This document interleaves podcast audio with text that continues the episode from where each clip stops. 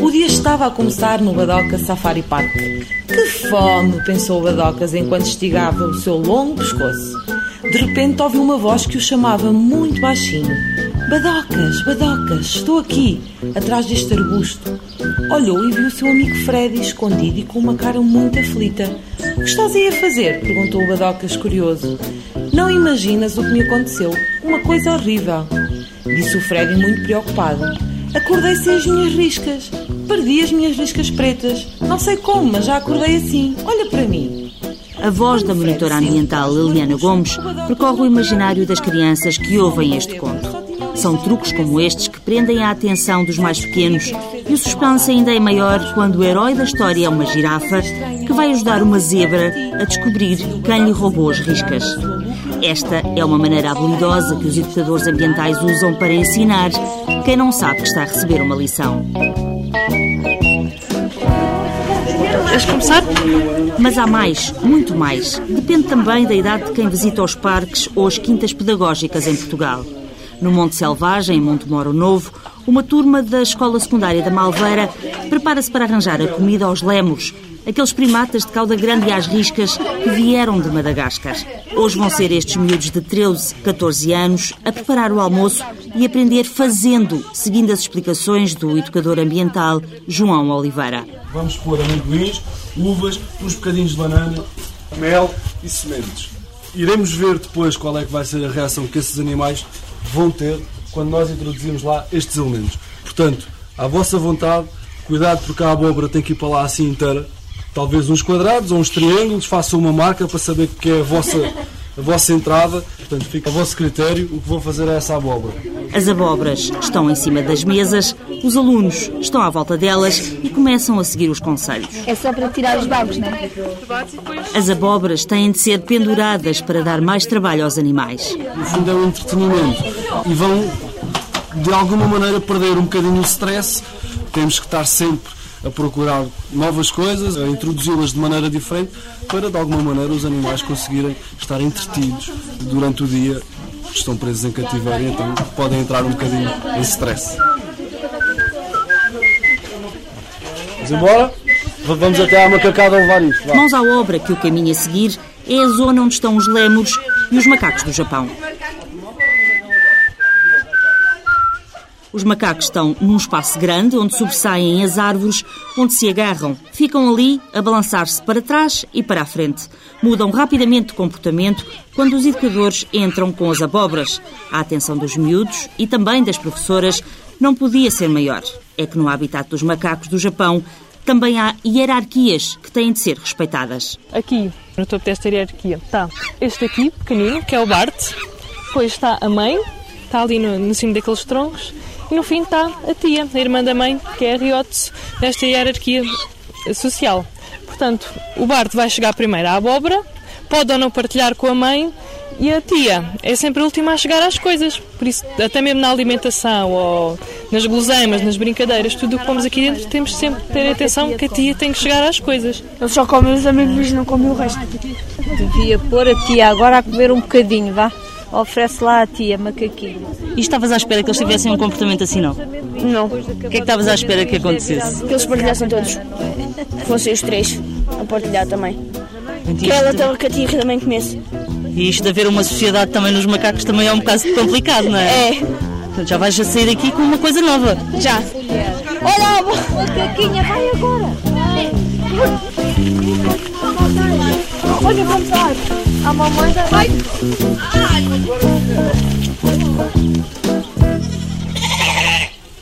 No Monte Selvagem, assim como nos outros parques, os educadores ambientais seguem à risca a missão: conservar a natureza e a biodiversidade. Esta é a mensagem que está sempre implícita em tudo o que fazem. Ana Paula Santos, a diretora do Monte Selvagem, está convencida que essa mensagem há de chegar às pessoas. Devagarinho, mas há de chegar. aos pouquinhos as coisas vão ficando lá. De facto, eu gostava de fazer mais educação ambiental com os adultos, porque acho que hoje em dia precisam bastante mais que as crianças.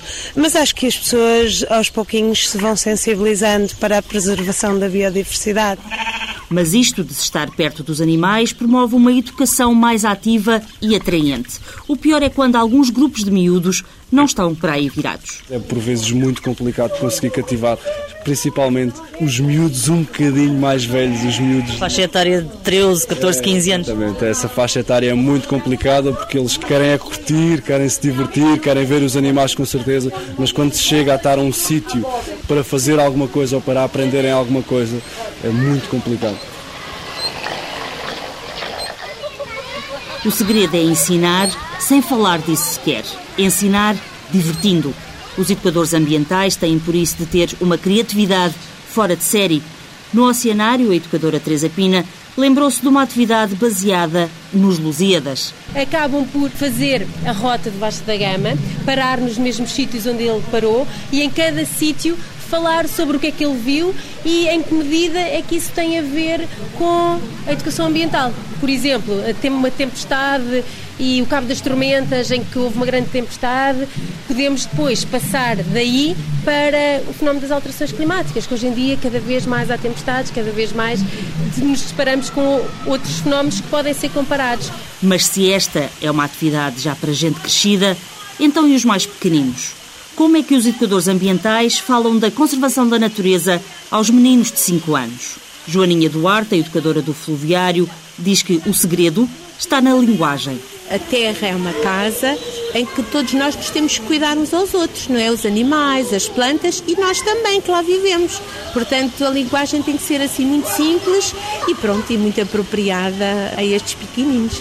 E depois sensibilizamos sempre que de facto as crianças, os jovens são a água doce do futuro, não é? E que nós temos essa, enfim, temos que cuidar muito bem da água doce para podermos ter muita saúde. Tão linda. Ai, Julieta fofa. Ai, Julieta, tu parece que andas aí a querer namorar ali o peixinho Alberto. É verdade. Olha lá tantos beijinhos que ela está a dar. Olha, tão querida. Hã? O que é que elas estão a fazer? Está a dar beijinhos. Aonde? É a professora. É a professora Joaninha. E achas que ela vai mesmo namorar com o peixinho? Sim. Sim. E onde é que esta carpa costuma estar? É no mar? Não. É no rio. No rio. No rio. Olha ali, não está um sapo? Está, está. Olha ali ao cantinho, está um sapo.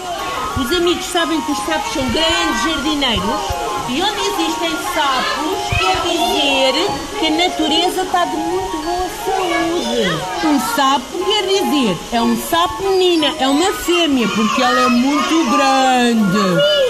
Ali ao cantinho os olhinhos dela, olha. Olha ali escondidinho, olha ali. Eu não sei se ela não está com vontade de pôr os ovinhos todos dela. Para mim, acho que sim.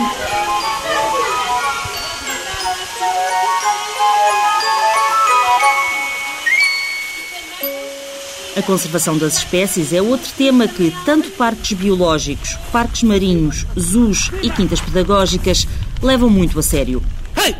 No Badoca Safari Park, águias e falcões são treinados à frente dos visitantes. Chamam-lhes demonstrações e ensinam sem que ninguém se aperceba. Já foram encontrados exemplares desta espécie a caçar a mais de 4 mil metros de altitude. Depois daí fazem então os voos picados sobre as presas. Portanto, esta não é a espécie mais rápida, uma espécie que atinge à volta 280 km hora, mais ou menos, em voo picado. Portanto, é uma das espécies mais lentas de falcão. Naquele dia, um dia cheio de vento, o falcão abria as asas e tentava tirar uma presa a fingir das mãos do treinador Marco Rainha. E aquela ave era tão rápida que não ganhei para o susto. Parecia mesmo que vinha contra mim. Está a ver? Vamos lá! Opa! Ela foi se esconder, vem baixinho a ver se eu não a vejo. Está a aparecer por cima do restaurante. Ora, aí está. Ora. Vai ela fazer uma razia. Oh, oh, aqui está. E se reparar também, para o tamanho da ave, tem uma cauda extremamente comprida. Isto porque a cauda é o leme e o travão das aves. Então, quando maior é a cauda, maior facilidade de manobra a ave tem. Agora, os falcões caçam as presas sempre em voo. Por isso aqui ela vai caçar a presa dela também em voo. Portanto, vou-lhe dar de seguida, vou atirar ao ar. Hop! É a tua. Captura com as garras e desce para o solo. Anda cá, Inácio. Anda. Anda lá. À minha frente tenho uma águia, um macho. Chama-se Inácio. É uma ave imponente, mas divertida. O andar dele faz-me rir, todo desengonçado a andar no chão. Inácio, anda comigo. Inácio, aqui. Aqui comigo. Então vamos lá saber as diferenças entre um falcão e uma águia. O Inácio, neste caso, que é uma águia das steppes, é uma ave planadora. Tem asas largas e arredondadas, que servem para deslizar pelo ar sem bater as asas. E a cauda é curta. Portanto, então, o que é que isso nos diz? Diz que não é uma ave propriamente ágil. Então caçam normalmente estando poisados num sítio alto e descendo em voo rasante sobre as presas, mas a direito, portanto não conseguem fazer perseguições, ou então fazem voos picados, claro, não tão rápido como o falcão. Também passam muito tempo no solo, por isso nós aqui também o vemos a andar, porque são aves também oportunistas. Portanto, eles caçam presas vivas, mas se não houver presas vivas, tal como todas as águias, também se tornam necrófagos. Estas são imagens do campo, mas em plena cidade de Lisboa há um refúgio onde principalmente as crianças aprendem o básico. Parece-nos a nós inconcebível que por vezes as crianças não saibam de onde é que vêm os ovos, que não saibam qual é a cor de um porco. Há uma história muito engraçada que foi passada aqui na Quinta de uma miúda pequena do ensino básico que quando chegou aqui e viu a nossa pocilga veio entusiasmadíssima ter com a professora a dizer afinal os porcos não são cor de rosa e cheiram mal. Sandra Moutinho, a coordenadora da Quinta Pedagógica dos Olivais, acredita por isso numa pedagogia onde a aprendizagem é feita através do contacto com as coisas. Ah, então. É assim em diversas atividades da Quinta, mas estas crianças que têm por volta dos 4 anos puseram literalmente a mão na massa na padaria da Quinta. Ainda antes do Natal, aprenderam a fazer um bolo próprio da época, uma trança de Natal. Coloca as mãos em cima da farinha. Quer as mãos bem enfarinhadas. Ora, então agora a Cristina vai dar um bocadinho de massa a cada um e vocês vão fazer dois rolinhos. E depois vamos fazer assim, entrançar. Depois vão. Depois cada um vai pincelar e vamos colocar um bocadinho de açúcar, assim por cima.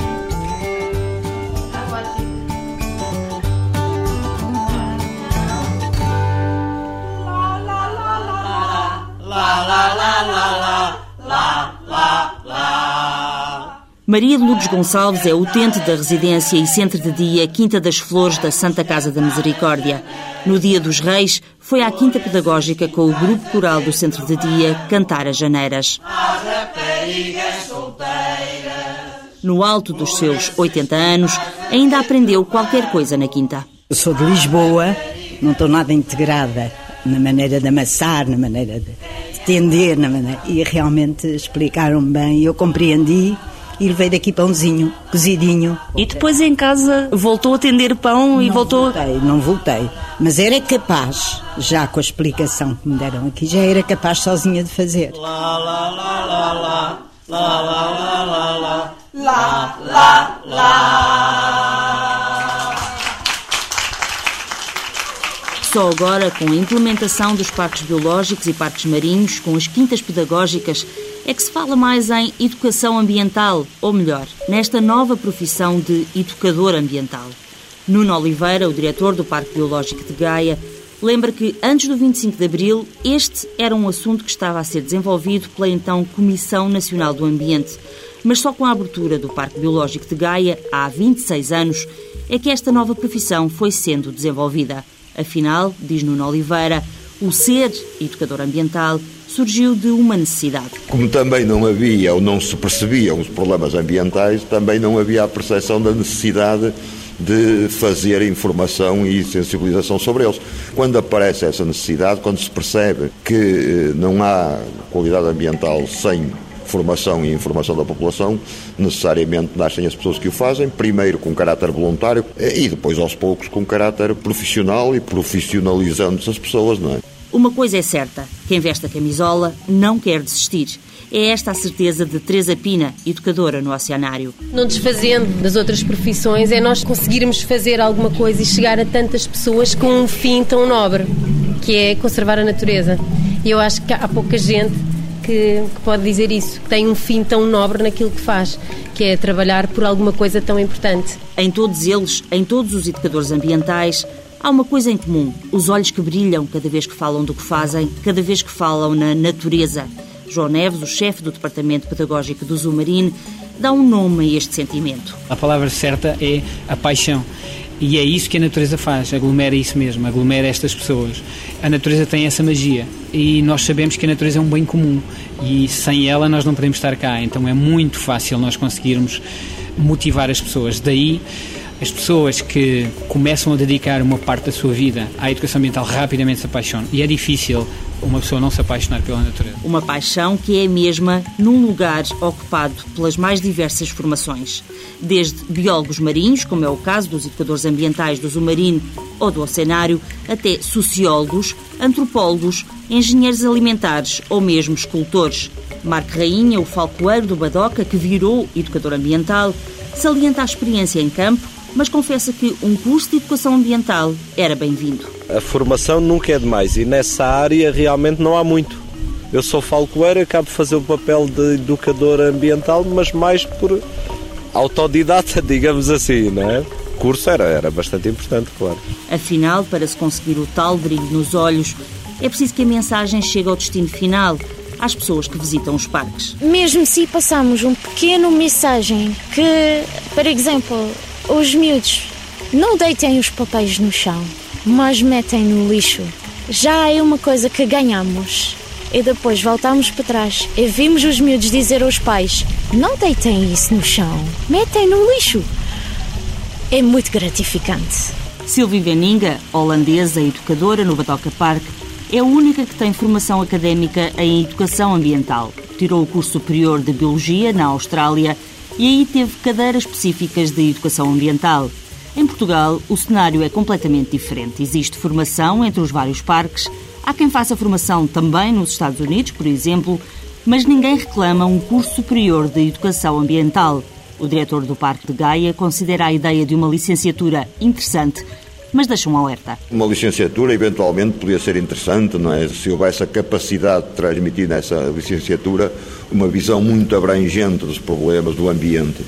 Portanto, eu acho importante que a pessoa que se dedica à sensibilização e à educação ambiental vá beber a muitas fontes. Não beba numa fonte só, porque essa fonte pode estar inquinada. Patrícia Felipe, a coordenadora do Departamento Pedagógico do Oceanário, aposta antes numa formação específica. Existe sim a necessidade de haver mais formação nesta área, no sentido de garantir que os técnicos de educação ambiental, por assim dizer, sejam pessoas com elevadas competências de comunicação, não é? De leitura dos públicos, com uma grande capacidade de adaptação aos públicos-alvo e à vontade que as pessoas têm de aprender ou não numa situação em que a pessoa tenha que realmente desempenhar o seu papel de educador ambiental, ou seja, no campo. E são muitos os que querem ser educadores ambientais. Os currículos não param de chegar às diversas secretárias. O pior é que os parques biológicos e parques marinhos não são muitos. Ainda assim, João Neves, do Zumarino, está convencido que daqui por pouco tempo é a natureza que vai abrir espaço para novos educadores. Se toda a gente agora que está na área, nas ciências mais naturais, decidir agora ser educador ambiental, dificilmente haverá espaço. Embora eu continuo a achar, e já, já o digo há, há algum tempo, que dentro de 10 anos nós temos que olhar para a natureza e a sociedade vai ter que virar. A sociedade vai ter que começar a abordar a forma como olha para a natureza de uma forma muito mais séria. E aí sim, muitos mais lugares, muitos mais postos de trabalho terão que haver para dar vazão a essa necessidade. Nesta altura, não há muita gente que visita os parques por causa do mau tempo. Mesmo assim, ainda há turistas que decidem visitar o Zoo Marinho. A chuva impede o passeio lá fora. Sea turtles, they always return to the same beach where they were born to make the to make the nest. Yeah, O casal de ingleses encontra abrigo no Oceanos, o Aquário Museu do Zumarino, dedicado aos vários ecossistemas aquáticos. É aí que há tempo para uma lição sobre as tartarugas marinhas, sobre o modo como põem os ovos nas praias. Explicações que levam a novas perguntas. When they lay their eggs, do they leave them? Yes, because they. Do they come back or do No, they no, just? no. They return to the same beach where they were born. They make the nest. Nesta altura do ano, estávamos em dezembro, a chuva não dá tréguas, por isso mesmo as atividades têm de ser dentro de portas. O Parque Biológico de Gaia tem por isso as oficinas de inverno, onde as crianças seguem os passos dos educadores. Aqui, o desafio era fazer enfeites para a árvore de Natal, mas enfeites reciclados. As cápsulas das novas máquinas do café ficaram transformadas em bolas de Natal. Tivemos a fazer estas coisinhas para pormos na árvore de Natal para ela não ficar só verde. São cápsulas de café. De muitas cores. Sim. Então, o que é que tu fizeste para criar estas coisinhas para pôr na árvore de Natal? Primeiro cortei, depois abri. O que é que tu aprendes com isto? Que é melhor conservar o ambiente. Sim, porque algumas pessoas deitam as coisas para o chão e, e em vez de deitarmos para o chão, devemos aproveitar. São muitas as atividades pensadas por todos os parques, biológicos ou marinhos, pelos zoos portugueses, pelas quintas pedagógicas, atividades para pequenos ou para os mais velhos. Mas é nos mais pequenos que os educadores ambientais mais pensam. Sandra Pereira, uma das educadoras da Quinta Pedagógica dos Olivais, conta mesmo que, às vezes, os miúdos tiram umas conclusões completamente diferentes. Conseguem sempre surpreender-me, porque, embora eu esteja aqui há muitos anos, há sempre um miúdo que tem uma coisa gira para dizer, como as vacas castanhas dão leite com chocolate e, e às vezes lá na padaria também me dizem que o moinho é uma casinha com uma ventoinha na testa. Olá, meus amigos! Eu sou o Vasco, o mergulhador, e venho convidar todos vocês para uma fantástica viagem à volta do mundo e ao fundo do mar. Venham daí no meu submarino! Vamos partir! O Vasco é a nova mascote do oceanário e a nova maneira de chamar a atenção dos mais pequenos. O Vasco é um super-herói que decide tratar da poluição dos oceanos e que ensina aos mais pequenos a serem ecológicos e a preocuparem-se com o meio ambiente. Mais um truque para chamar a atenção das crianças, como o José Carlos. Tem 8 anos e já conhece este super-herói há algum tempo, mas só agora teve a oportunidade para ir à casa do Vasco lá no oceanário. A educadora Patrícia Felipe nem queria acreditar nas respostas prontas desta criança às perguntas ambientais. Estás a ver esta divisão? O que é que achas que isto é? É E tu reciclas? Sabes reciclar? Sei. Hum, e o que é que vai para o azul? Ao cartão. Muito bem. Queres o papel.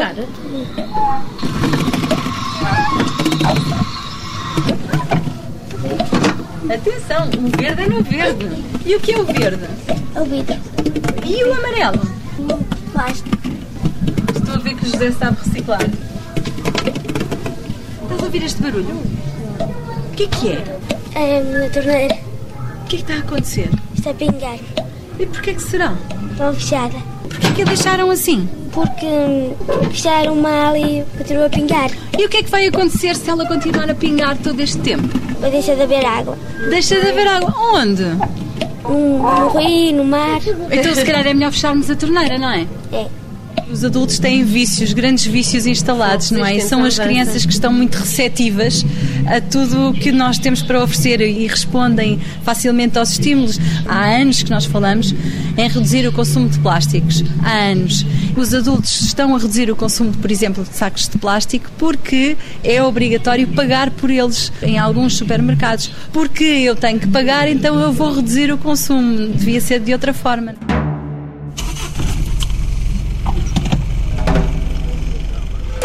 Os educadores ambientais tentam, a todo custo, mudar comportamentos. É também por isso que no Badoca se aposta na visita aos animais selvagens numa espécie de safari.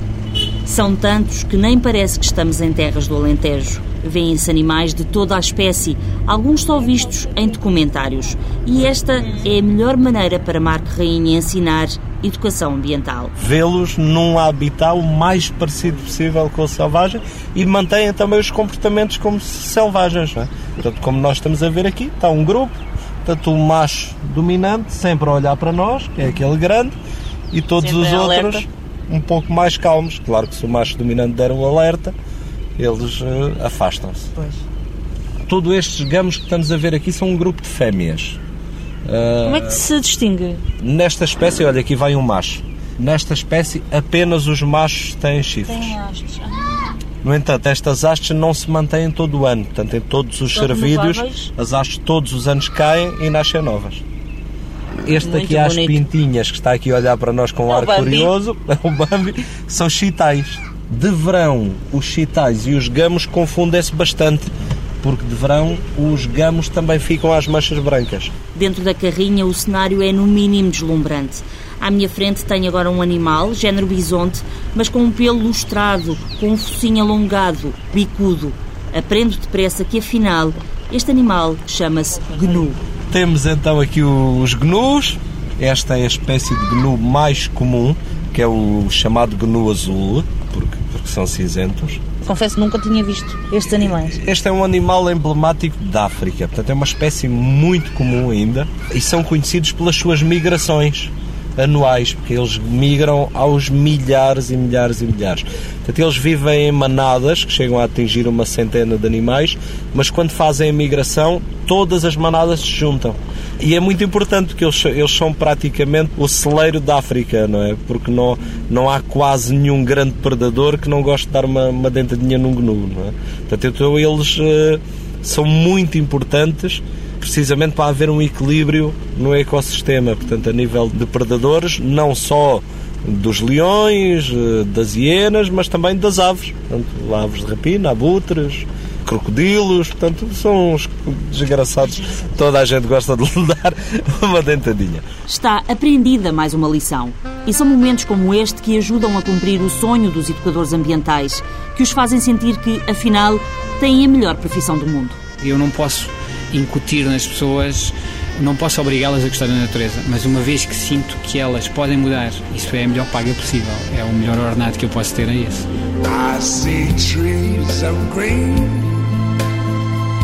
red roses too. I see them blue for me and you. And I think to myself,